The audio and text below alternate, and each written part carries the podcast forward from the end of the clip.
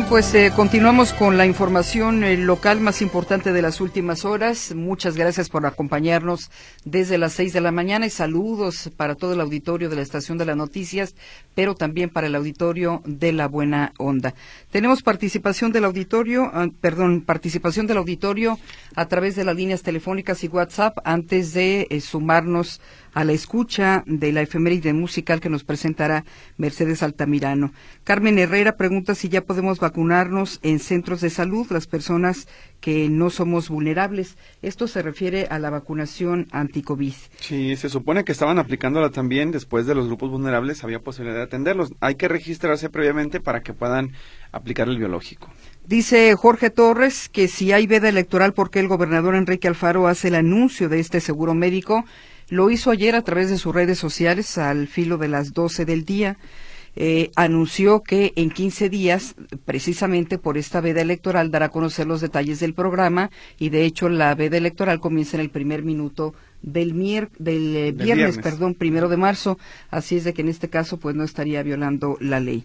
Jesús Aguilar, tengo 50 años manejando y la prelación de paso era de oriente a poniente por el deslumbre solar que hay en ciertas horas. Pero dice, está bien, está bien el 1-1 si se respeta en la colonia Santa Tere. Sí, pues ahí está ya la circunstancia. En torno, al mismo, en torno al mismo tema llega un mensaje interesante.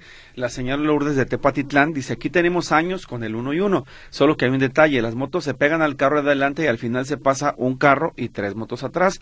De pronto en unos cruces quitaron el 1 y 1 y nunca avisaron. Ahí es donde viene el caos. Es efectivo, solo que no lo estén cambiando de un día para otro. Dice un día es 1 y 1 y otro es por preferencia. Que tenga bonito miércoles. Entonces todo tiene que ver con el orden.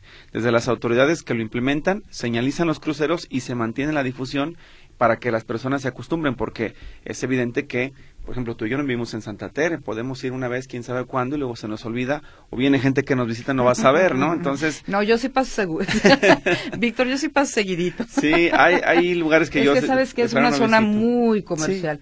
Ahí encuentras dulcerías, bueno, encuentras tantas cosas, tiendas de jabones artesanales, globerías, si tú quieres una fiesta eh, infantil. Todo prácticamente tienes que ir a Santa Tere a comprar tus cosas o al centro de Guadalajara o al mercado de abastos, pero Santa Tere es un corredor comercial bastante bastante solicitado. Sí, fíjate, lo que pasa es que balizan, no pintan.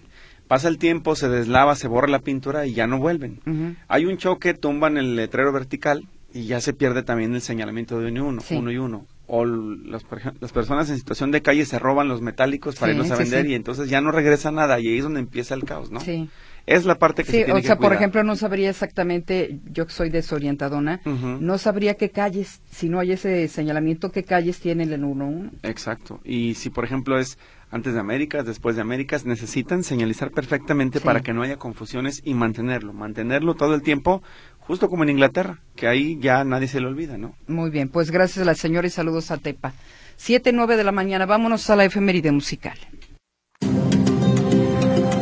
Reporte meteorológico. Acompáñenos a escuchar a Julio Zamora en el Instituto de Astronomía y Meteorología de la Universidad de Guadalajara con el pronóstico del tiempo para este miércoles 28 de febrero de 2024. Julio, bienvenido, buenos días. Hola, muy buenos días. Un saludo desde el Instituto de Astronomía y Meteorología de la Universidad de Guadalajara. Las condiciones para este día son las siguientes. Tenemos un contraste en el contexto nacional, ya que la región norte de nuestro país estará interactuando con el ingreso de humedad un nuevo sistema frontal, lo cual estaría favoreciendo, además del descenso de temperaturas, una mayor cobertura nubosa y algunos episodios de precipitación, principalmente en estados como Sonora y Chihuahua. Así también estados de eh, la región oriente estarían presentando condiciones para alguna lluvia este día. El resto del país continúa bajo la influencia de este sistema anticiclónico y bien ya comienza a desplazarse hacia la región sureste, hacia la península de Yucatán se siguen manteniendo las condiciones de temperaturas cálidas y muy poca nubosidad. Para nuestro estado Jalisco, condiciones similares a días anteriores, muy poca nubosidad, cielo mayormente despejado, alto índice de radiación, por lo que las máximas para el día de hoy estarían oscilando entre los 31 y 32 grados área metropolitana de Guadalajara, ligeramente más fresco hacia Alto de Jalisco, norte de nuestro estado y más cálido hacia la zona costera. Así también les comento que las mínimas para el día de mañana estarían esperando que se registren entre 13 a 15 grados área metropolitana de Guadalajara, más fresco ya en Altos de Jalisco, norte de nuestro estado, y como ya es general, un poquito más cálido hacia la zona costera, pues estarían entre 18 y 20 grados como mínima. Esas son las condiciones que tenemos para el día de hoy. Bien, Julio, muchísimas gracias por la información y excelente día para todos en el instituto. Claro que sí, un saludo para ustedes. Muy buen día. Buen día. Reporte meteorológico.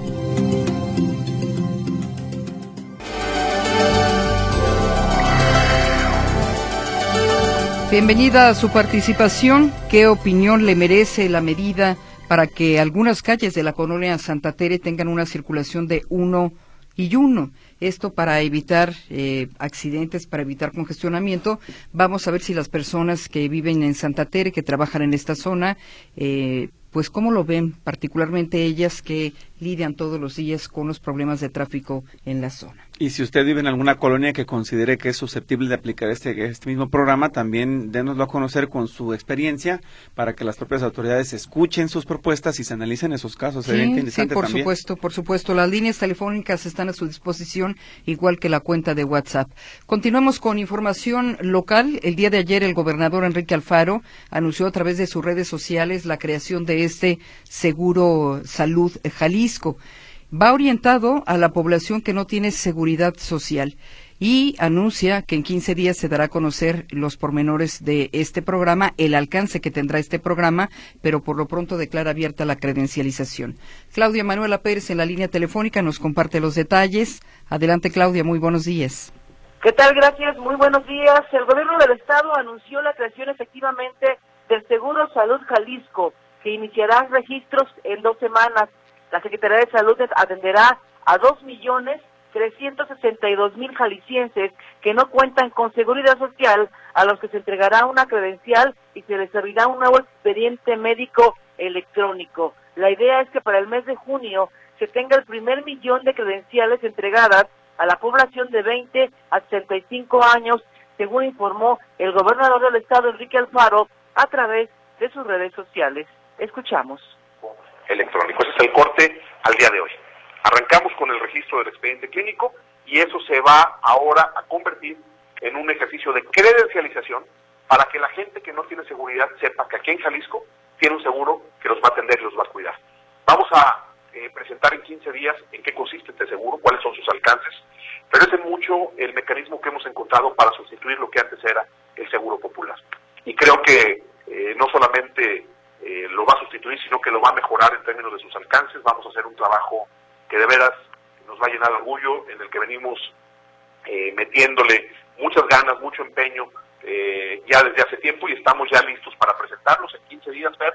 Eh, tendremos listo ya el programa para presentar qué es el Seguro Salud Jalisco, pero queremos decirles el día de hoy porque justo hoy, bueno, mañana termina su responsabilidad Hugo, Bravo con nosotros. Hugo, quiero agradecerte por el trabajo. Se va al director del OPD de Servicios de Salud, Hugo, Hugo Bravo, va a otro cambio en el OPD de Servicios de Salud y por eso adelantaba esta noticia el gobernador, como ya escuchamos, de este nuevo seguro Salud Jalisco, que bueno, la idea es credencializar a más de dos millones de jaliscienses para que con su credencial vayan y puedan acceder, según se dijo ayer, que en cualquier centro de salud u hospital del Estado llegan con su credencial, con su, con, su código, con su registro y con ese número pues ya lo teclean y se aparece todo su expediente clínico para seguir con su atención.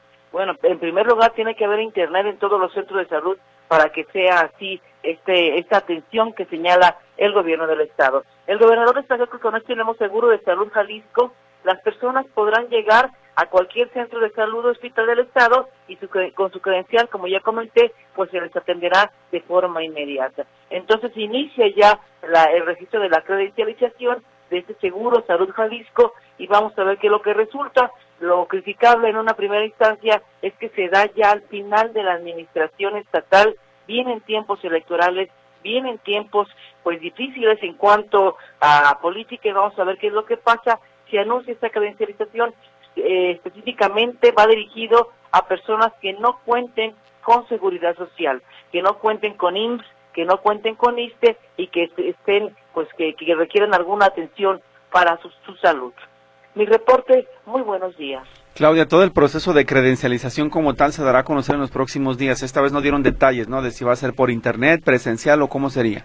Sí, no se dio detalle, se, se dijo que en dos semanas ya se anunciará eh, cómo va a ser este proceso de credencialización, exactamente si va a ser eh, como el tipo mi pasaje, que tienes que registrarte en una página, no se dijo exactamente el esquema, pero se anunció solamente esta credencialización y este nuevo sistema de salud. Pero fíjate, ayer, eh, Claudia, el gobernador dice, declaramos abierta la credencialización y al mes de junio tendremos un millón de personas que no tienen seguridad social que ya estarán prácticamente credencializadas. Entonces, de alguna manera, se va a estar realizando este proceso de credencialización, aunque no sea público. Sí, va a ver que sí, porque vienen tiempos electorales, ya arrancan y al parecer no tienen que hacer anuncios de programas sociales en específico. Vamos a ver qué se nos indica, pero por el momento ayer no se anunció qué tipo de esquema se va a aplicar para esta credencialización. Bien, sí, sobre todo porque los usuarios deben de tener el plástico a, la mano, entonces ese proceso físico es el que hace falta conocer, así que estaremos al pendiente. Muchas gracias, Claudia. Gracias, muy buenos días. Claudia Manuela Pérez. Hay más participación del auditorio. Tenemos a Héctor Escamilla. Héctor Escamilla nos tiene antes eh, una nota informativa más, así que adelante Héctor, ya te escuchamos. Compañeros, buenos días, un gusto saludarlos. Bueno, comentar que el día de ayer se sesionó el pleno del Ayuntamiento de Tonalá. En esta sesión eh, será un, un, avance importante para resolver este conflicto eh, por el tema del rastro que fue clausurado el año pasado. Recordemos que hubo un operativo donde este rastro ubicado en la colonia El Manantial fue cerrado ya de, eh, ya de manera definitiva, esto después que esta instalación no contaba con las normas ambientales básicas y ni sanitarias. Había eh, desechos que se estaban tirando al drenaje, que estaban brotando en calles de una zona habitacional, entre otras irregularidades que han sido detectadas. Eh, se buscó en varios momentos solución a resolver este problema del rastro, porque también es importante mencionar que el, la matanza de ganado para el consumo humano es también una facultad del municipio y no se estaba cumpliendo con este con este tema por parte del ayuntamiento y bueno finalmente ayer se da un paso y se decide que para resolver este problema de eh, la falta de rastro en el municipio se tendrá una asociación público-privada, este, este esquema de colaboración entre el, gobierno, entre el gobierno y un ente eh, privado, eh, para que eh, se pueda poner en operación un rastro. Este nuevo rastro estará ubicado hacia la zona de Puente Grande, es una zona que está alejada de núcleos urbanos y por tanto dicen es una instalación óptima para que en ese lugar se pueda llevarse a cabo una matanza sin afectar a las personas de alrededor, que de hecho aquí, aquí no hay personas que puedan ser afectadas por este, esta problemática. No fue una, una, una votación tersa, hubo votos en contra por ahí de algunos regidores, eh, eh, existe la duda, bueno, por qué finalmente el municipio no, no tiene la capacidad financiera de instalar un, un rastro por sí solo y se tiene que recurrir a este, esta asociación público-privada para hacer esta eh, construcción, este, este, este, este trabajo. Eh, también pues, recordemos que por ser tratarse de un pasivo que adquiere el municipio eh, y que trasciende la administración, pues tiene que dar, aún tiene eh, que recibir el visto bueno por parte del ayuntamiento, perdón, del Congreso del Estado, el Pleno debe aprobar esta asociación público-privada para que pueda ponerse en efecto. Pero por lo pronto el ayuntamiento ya lo hizo con el objetivo de destrabar este conflicto en la en, en la matanza que tiene que realizar el municipio de productos alimenticios basados en ganado o productos cárnicos. Esta es la información, compañeros. Muy buenos días. El rastro viejo sigue cerrado, Héctor ya de manera definitiva. Se tomó la decisión, eh, tenía la clausura de, de, entes eh, estatales y, municipales. El, finalmente ya en la última sesión, de hecho, se dio ese paso de clausurarlo ya de manera definitiva. No vuelvo a abrir esa instalación y ahora se toma la, la, decisión de crear la APP para poder operarlo en, eh, en conjunto con una, con una empresa. Muy bien, gracias por tu reporte, Héctor. Buen día, hasta luego. Muy buenos días. Vamos a hacer una pausa, regresamos con la información deportiva. Ya está con nosotros Martín Navarro Vázquez. Vamos a los deportes con Martín Navarro, bienvenido, te escuchamos adelante. Gracias, muy buenos días, ¿cómo están Griselda, Víctor? Vámonos con el tema del fútbol, sobre todo con lo que ha estado ocurriendo en la Liga MX, que no hay que olvidar que esta jornada 9 se jugó desde hace un par de semanas, luego la semana pasada, y bueno, pues ahora se está completando, completando ayer un partido y vaya forma de ganar. El equipo del Querétaro golea 4 por 1 al Atlético de San Luis en esta fecha 9, insisto, de la Liga MX con doblete de Pablo Barrera, goles de Samuel Sosa y de Edson Ayón. eh, quizá el mejor partido que ha dado en el año el equipo queretano. Javier Güemes descontó por los potosinos que llegaron a seis derrotas en el torneo de clausura para el día de hoy. Tigres contra Bravos de Juárez y Cholo recibe al Monterrey. Bueno, pues acá en cortito con el equipo del Atlas, todo listo para que por vez primera el equipo rojinegro pueda tener el Estadio Jalisco por lo menos casi lleno. Hace unos años que no se da este hecho y bueno, eh, los boletos están por agotarse que van desde los 500 hasta los 2 mil pesos. Eh, será la visita del campeón América, que estará precisamente el sábado 9 de la noche por la fecha número 10. Los oros que por cierto tienen eh, fuera por lesión a Jordi Caicedo y Zapata nuevamente para el próximo partido. En lo que respecta a la Liga de Expansión ayer, los Leones Negros de la UDG no pudieron ganar en casa. Igualaron uno a uno enfrentándose a los Correcaminos de Tamaulipas Goles de Vladimir Moragrega por el equipo tamaulipeco y Jonathan Sánchez por el cuadro de la Universidad de Guadalajara. UDG tiene la oportunidad de ser líder absoluto. Bueno, pues ahora con 16 puntos empata con Mérida en la cima de la clasificación. En el tema internacional ayer, muy buena forma del Vasco Javier Aguirre, hace historia otra vez. 21 años de que no llegaba el equipo de de Mallorca a una final de la Copa del Rey y ayer lo logra el Vasco con ese eh, equipo. Le ganaron 5 por 4 en penales a la Real Sociedad luego del empate a un gol en 90 minutos reglamentarios. Eh, Javier Aguirre, no hay que olvidarlo, él ya jugó una final con el equipo de Osasuna. Y bueno, el rival se conocerá el día de mañana cuando Bilbao enfrente al Atlético de Madrid. Y en Inglaterra sigue dando espectáculo Erling Haaland, metió ayer 5 goles en el triunfo espectacular del Manchester City 6-2 sobre el Luton Town en los octavos de final de la FA Cup. Bueno, para cerrar ya dos temas, uno de ellos, eh, el abierto mexicano de tenis ya no tiene a una de las figuras importantes. Hablamos en este caso de que fue eliminado y es la primera sorpresa que se registra de que Daniel Altemay, jugador 57 del mundo, venció al también alemán Alexander Zverev 6-3, 3-6 y 6-3. Eh, así que queda fuera Esberet, uno de los favoritos para el abierto mexicano de tenis. bueno, para los que les gusta el béisbol, ya debutó ayer por fin el hombre más, eh, con un sueldo más lucrativo en la historia del béisbol de grandes ligas. Él es Shohei Otani. Debutó con un cuadrangular apenas en su tercer turno al bat. Y los Dodgers ganaron nueve carreras por seis a Chicago, las medias blancas, en juego de pretemporada. Los deportes, gracias. Muy buenos días. Muchas gracias, Martín Navarro. Que estén bien, hasta luego. Hasta luego. La información de los deportes. Pausa, regresamos. El comentario en Buenos Días, Metrópoli. Saludamos al eh, abogado Abel Campirano Marín. Su comentario, bienvenido como siempre cada miércoles y lo escuchamos a continuación. Griselda, Víctor, Querido auditorio de Radio Metrópoli y de la Buena Onda, muy buenos días. El periodismo desde tiempos inmemoriales ha sido objeto del escrutinio público y muchas veces de la censura de los gobiernos. La sociedad necesita de la veracidad y de la objetividad del periodista para poderse mantener correctamente informada. El gobierno, por su parte, requiere que exista un garante de la vigilancia de su quehacer porque el ejercicio del mandato no es una prerrogativa, es un privilegio, y esto conlleva una enorme responsabilidad. Como en todas las actividades humanas, hay quienes honran y quienes deshonran su oficio. La nobleza de la labor informativa descansa precisamente en la honorabilidad. Ya en alguna ocasión me referí en este mismo espacio a aquel célebre discurso de Vicente Leñero, excepcional novelista y dramaturgo, que al aceptar el premio Manuel Buendía, otorgado por la Universidad de Guadalajara por su trayectoria periodística allá en el ya lejano año de 1994, dijo, y cito textual, El quehacer periodístico es talacha de urgencias, neurosis de presente, pasión por el instante que nos parece eterno a la hora de dar con la noticia y atrapar el secreto de un gran descubrimiento, pero que se diluye pronto apenas lo entregamos a la voracidad de esta vida que nunca se detiene y que se traga todo.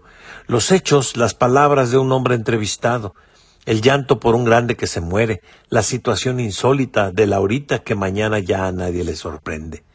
Agrega Leñero, la noticia de hoy solo dura este día, se volverá envoltorio al otro, o trapo para vidrios o cenizas o basura. También el reportaje se muere con todo, y sus palabras calientes, por más que lo soñábamos, una novela clásica. Y hasta esa audaz portada de la revista semanaria que repensamos tanto una y otra vez y que dijimos, órale, se va quedando atrás. Al poco rato, sepultada entre otras y otras y otras cien enfiladas por la banda sin fin, inalcanzable del quehacer periodístico.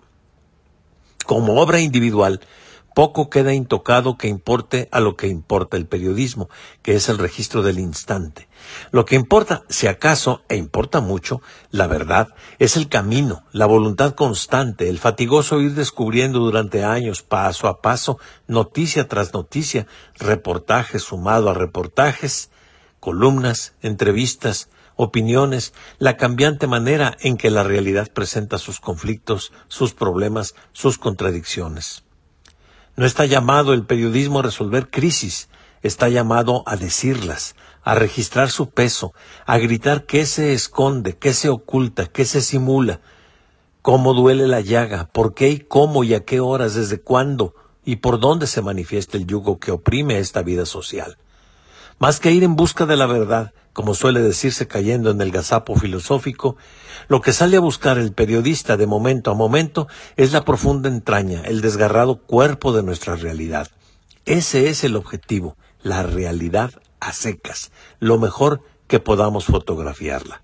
Fin de la cita. Hoy día, la profesión del periodismo en sus diversas manifestaciones, como el periodismo informativo, el crítico, el de investigación, el de opinión, se ha convertido en una actividad asiaga, de enorme riesgo, y lo peor es que la sociedad, que lo que busca es estar informada, que busca conocer la realidad, se encuentra dividida. Y como decía Maquiavelo, y lo corrobora Juan Jacobo Rousseau en su obra del contrato social, hay divisiones que perjudican a las repúblicas y otras que les son beneficiosas. Son perjudiciales las que entrañan facciones y banderas opuestas, son beneficiosas aquellas que dentro del disenso existe también el consenso por el respeto. Maquiavelo insiste, el fundador de la República no puede evitar que se manifiesten en ella disensiones, pero debe al menos ordenarla de manera que no se formen facciones en su seno y divida la sociedad. El buen gobernante debe fomentar la paz y el orden y sobre todo la unidad. El buen periodista debe apegarse a la realidad y obrar con objetividad y en la medida de que cada quien haga su tarea, la sociedad sabrá agradecerles a unos y a otros sus respectivos trabajos. No apegarse a las normas éticas del buen gobierno por parte de unos y de la labor informativa imparcial y objetiva por parte de otros no es otra cosa que un abierto atentado contra la paz social. Y lo que queremos los mexicanos, y más en estos momentos, es estar unidos en la diversidad y contra la adversidad. Se lo dejo para la reflexión. Hasta aquí mi comentario. Que tengan un buen día. Bien, pues muchísimas gracias por su comentario, licenciado del Campirano. La semana pasada, cuando hablaba de la bandera, alguien preguntaba si, en el comentario del licenciado Abel, si al estar la bandera en una pantalla también se tenía que saludar. Le pregunté, me respondió que en efecto está la obligación de saludar a la bandera aplicando la analogía que dispone la ley. Dice, el maestro de ceremonias exhortará al público a rendir honores a la bandera, aunque esté en una pantalla, y tendrán las personas que rendirle honores. Inclusive, dice el licenciado Abel, si la bandera está en una oficina pública o privada, tenemos la obligación de saludarle, es lo que establece la regla. Muy bien, pues ahí está la respuesta para la duda de esta persona del auditorio y sobre el comentario, pues sí, sin duda alguna, tiempos difíciles para los periodistas en México. Gracias al abogado Abel Campirano. El comentario en Buenos Días Metrópoli.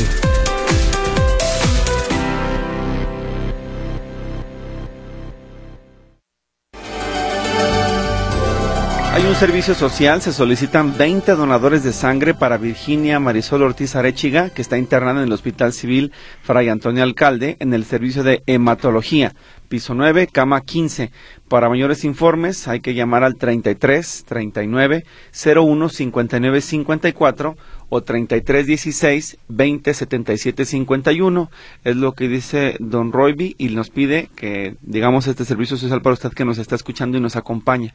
Repito, Virginia Marisol Ortiz Arechiga es la paciente que está en el Hospital Civil, en el servicio de hematología piso 9, cama 15. Y los teléfonos, anótelos por favor, 33 39 01 59 54, 33 16 20 77 51 también está ahí a su disposición para que pueda apoyar, si están sus posibilidades, a esta paciente del Hospital Civil. La señora Ángeles Ramírez nos dice que escribe desde Jardines Alcalde y señala, anoche dos sujetos le robaron a mi esposo nuestra camioneta en la cochera de la casa. Al reportarlo a la policía, en unos 15 minutos llegó una patrulla que tomó el reporte y como una hora después otra patrulla la localizó un poco más al oriente en la terraza Oblatos. Cabe destacar la amable atención que nos brindaron hasta que la G2516, que fue la que lo localizó, nos acompañó hasta nuestra casa ya con la camioneta rescatada después de acreditar la propiedad. Ahí está esa experiencia que nos hace de conocimiento la señora Ángeles Ramírez y por supuesto que en este caso el reconocimiento y felicitación a los uniformados de la comisaría particularmente en este caso al que se menciona la G2516 por haber participado en este operativo de recuperación de la camioneta robada. Hay más mensajes de usted, así que vámonos para los que tenemos, eh, sobre todo incluso desde muy temprano, vamos a darle salida. Acá dice, lo de Santa Tere está bien la explicación, pero ¿es necesario? Pregunta a nuestro escucha, dice, ¿hay conflictos viales o solo es otra ocurrencia más? En otro de los mensajes, también sobre el tema de Santa Tere, dice, creo que ese cambio de habilidad ocasionará un poco de tráfico, más de lo que ya hay en Santa Tere. Y José Santos Romo dice lo del uno y uno se va a hacer mucho más lento el tráfico, de por sí casi toda la ciudad está colapsada, esa es su opinión. Mientras que José Pérez dice, ¿por qué dicen que se intervino López Mateos si ni siquiera tiene balizamiento? que para que los conductores respeten los carriles y en torno al tema de eh, el Santa Tere la, mm, se repite el comentario y dice acá si se va a cambiar eh, porque tope y tope y los semáforos todos mal sincronizados. Dice, te toca de una cuadra a otra y se satura y no quieren contaminación, es lo que escribe la señora Márquez. Uh, otro más nos refiere que en el centro de Zapopan, por ejemplo, el uno y uno ya es efectivo. Así que ese es otro ejemplo de que sí funciona, quiero pensar y están reportando daños en la plazoleta de la, los pisos de la Plaza de Armas, más bien. Esto es frente a Palacio de Gobierno y se tiene muchos días así. Así es como están las calles de Guadalajara, es lo que reporta Isidro Hernández y nos muestra una fotografía donde cerca de una banca y una jardinera está una de las losas removida y otra más está fracturada, lo que evidentemente puede generar un problema de riesgo para peatones, como por ejemplo que se tropiece un niño o un adulto mayor. Así que eh, esperemos que el Ayuntamiento Tapatío intervenga en la zona, repito, es en la zona de Plaza de Armas ante Palacio de Gobierno, una loseta levantada que está afectando al paso de peatones. Dice otro mensaje, los motociclistas respetarán el paso uno y uno. Ellos no saben respetar la cultura vial, es lo que nos dice este comentario. Y en otro de los comentarios saludamos a Ana Lucía Navarro porque ella nos dice, aquí en Autlán, ya tiene años el uno y uno, solo que los motociclistas no lo respetan. El auto que le toca pararse lo hace, pero el motociclista no. Así que esa es la experiencia, ya usted lo escuchó. Uno de Tepatitlán en un momento, hoy de Autlán de Navarro. Así que saludos a todos allá en Autlán, particularmente a Ana Lucía que nos está escribiendo esta mañana en Buenos Días Metrópoli. Vamos a ir, si le parece, al reporte de los espectáculos. En esta ocasión nos acompaña Pilar Gutiérrez y ella nos tiene la siguiente información. Adelante, Pili, te escuchamos. Hola, ¿qué tal? Muy buenos días. Les cuento que luego de que el cantante Peso Pluma cancelara su participación en Viña del Mar, aún así se hizo presente en este famoso festival por medio de su música durante la inauguración del evento. Fue gracias a un DJ que el exponente de corridos tumbados pudo hacerse presente en la Quinta de Vergara, esto durante un show previo al acto de inauguración.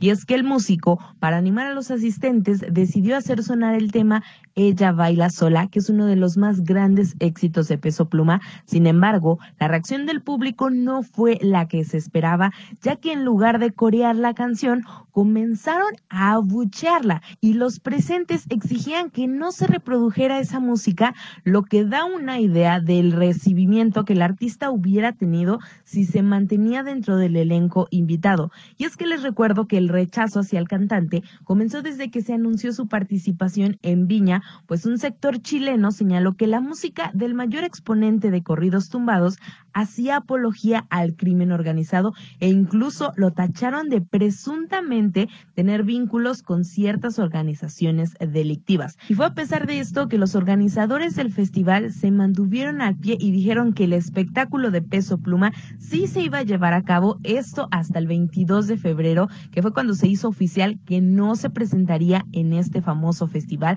pero por medio de un comunicado que dio justamente los organizadores del festival, pero que ellos decían que los que se comunicaron con ellos pues fueron los representantes de Peso Pluma y decían que el artista cancelaba por motivos personales, que además muchos decían que podría tratarse de asuntos del corazón por su ruptura con Nicky Nicole o incluso se llegó a rumorar que se encontraba en un centro de rehabilitación aquí en Guadalajara, Jalisco. Sin embargo, si se lo preguntan, Peso Pluma está muy bien y al parecer está de visita en Los Ángeles, según lo que se le ha visto. Entonces puede que allá en Estados Unidos es donde estén sus motivos personales para no presentarse este viernes en el Festival de Viña del Mar y que ya vimos cómo la gente pudo haberlo recibido. Entonces, buenas o malas noticias para Peso Pluma que este viernes finalmente no se presentó y que al parecer la gente sí no quería que estuviera en este festival. Pero por otro lado, quien anunció su regreso a los escenarios luego de una exitosa gira en solitario,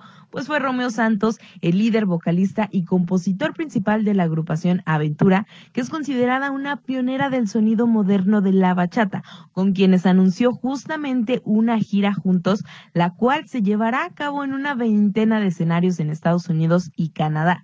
La gira, que lleva por nombre Cerrando Ciclos, iniciará el próximo primero de mayo en California, en la ciudad de Sacramento, para continuar en San José el 2 de mayo, Los Ángeles 5 de mayo y Ontario 8 de mayo, entre muchas otras fechas que tiene. Y es que el cantante dice que es una gira histórica que marcará la última vez del grupo juntos para que los fans tengan una oportunidad de revivir los éxitos que de una u otra manera definieron una era y que para ellos también es parte de cerrar justamente este ciclo. Y explicó también que no es lo mismo recordar épocas bonitas a ser prisionero del pasado. Entonces ahí nos da a entender que sí, probablemente es la última gira que van a tener ellos juntos como esta agrupación y que además dice que no es bueno estancarse en la nostalgia del ayer, por lo que esta gira promete ser un viaje inolvidable a través de la música y la nostalgia, así que si ustedes tienen la oportunidad de aprovecharlo, les cuento que las entradas para la gira que concluye justamente en Dallas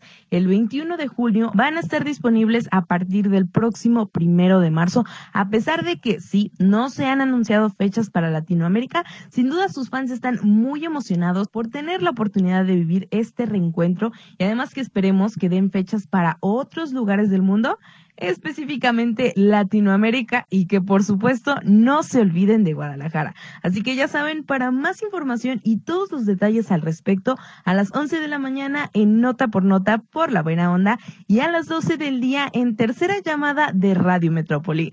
Hasta aquí el reporte de los espectáculos. Muchas gracias Víctor y bonito día. Gracias a Pilar Gutiérrez por el reporte de los espectáculos. En esta ocasión ella está al pendiente de esta información y por supuesto ya lo escuchó, también estará en tercera llamada. Hay más participación del auditorio. Acá nos dice, escuchándolos desde Houston, buen día. El rastro del gobernador de gobernador Curiel duró contaminando más de 60 años y hasta ahora se dieron cuenta. Dice, la cementera Cemex, un kilómetro más al sur, va por sus 50 años aportando contaminación al aire de la ciudad. Bueno, si se refiere al tema del rastro es en Tonalá, donde se está haciendo eh, la clausura del mismo. El de Guadalajara sigue operando al estar en la zona industrial, ese no lo van a quitar, no hay planes de moverlo ni, ni afectarlo, porque además es el centro de, de sí, de, de, comercio y matanza más importante de la zona metropolitana. En este momento, ahí particularmente no hay ningún plan de cierre o nada por el estilo. En otro de los mensajes, Dice, ¿por qué el gobierno de Jalisco no se ha sumado al gobierno federal para la pensión universal a personas con discapacidad? Lo que dejan en esta mañana como pregunta para las autoridades estatales. Y Francisco nos refiere, aplicar la medida de uno y uno es muy aceptable, ayuda a desahogar las aglomeraciones de automotores, sobre todo en avenidas donde no hay semáforo. Se tiene que socializar bastante tiempo, ya que la mayoría no respetamos. En Tlaquepaque ya se aplica en la cabecera municipal. Considero que debería ser en todos los municipios, en toda su amplitud. Gracias, dice él, luego de su comentario. Por otro lado, un mensaje que habla de otro tema, nos dice aquí, los militares desaparecidos en el mar de Ensenada es una negligencia, una imprudencia, incluso acción homicida por parte de los mandos militares que los obligaron a entrar al mar, que estaba con oleaje muy alto, que castiguen a los responsables, eso dice Angélica Rojas. Y uno más nos refiere, jamás entenderé el por qué quisieron repavimentar la avenida Santa Margarita, sabiendo que iban a causar un tremendo caos vial, es lo que escribe esta mañana César José Cortés, también en su eh, comentario. Y Marcela nos pregunta si ustedes o nosotros sabemos de qué pasó ayer como a las 11, pues hubo una movilización policíaca, cerraron una cuadra en 5 de febrero entre Río Sumacinta y Salvador López Chávez, donde hay un templo y un colegio.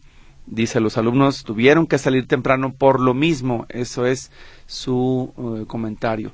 Y David Gómez nos pregunta, me dieron la tarjeta de ayuda por discapacidad en diciembre pasado, no me depositaron en esta fecha de febrero, que es doble. Hablo a bienestar, pero solo me dicen que hable al banco y viceversa. Según me dicen, los nuevos ingresos serían esta semana el depósito. ¿Qué, qué tan cierto es ya que nadie me resuelve mi duda?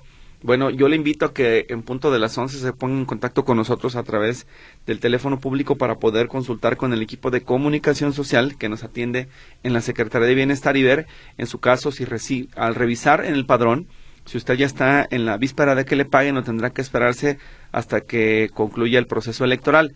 Se supone que a las personas les iban a dar por adelantado los bimestres hasta más tardar el próximo o ya mañana 29 de febrero.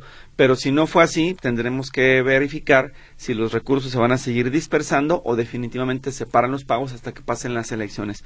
Le estaremos informando, por supuesto. Nada más recuérdenos el caso a partir de las 11 para podérselo eh, compartir al equipo de bienestar.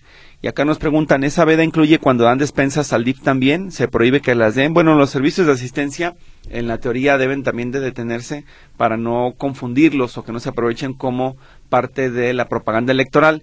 El asunto es, dependiendo del tipo de programa y la urgencia que se tenga, pues mm, podría o no suspenderse. Le pongo un ejemplo. Una situación de desastre natural no impide que se presten apoyos porque tendría que darse la asistencia a la población afectada. Son cosas totalmente diferentes. Habrá que estarlo, por supuesto, monitoreando. Nos vamos al noticiero Notisistema de las 8 de la mañana. Enseguida regresamos a la tercera hora de Buenos Días Metrópoli.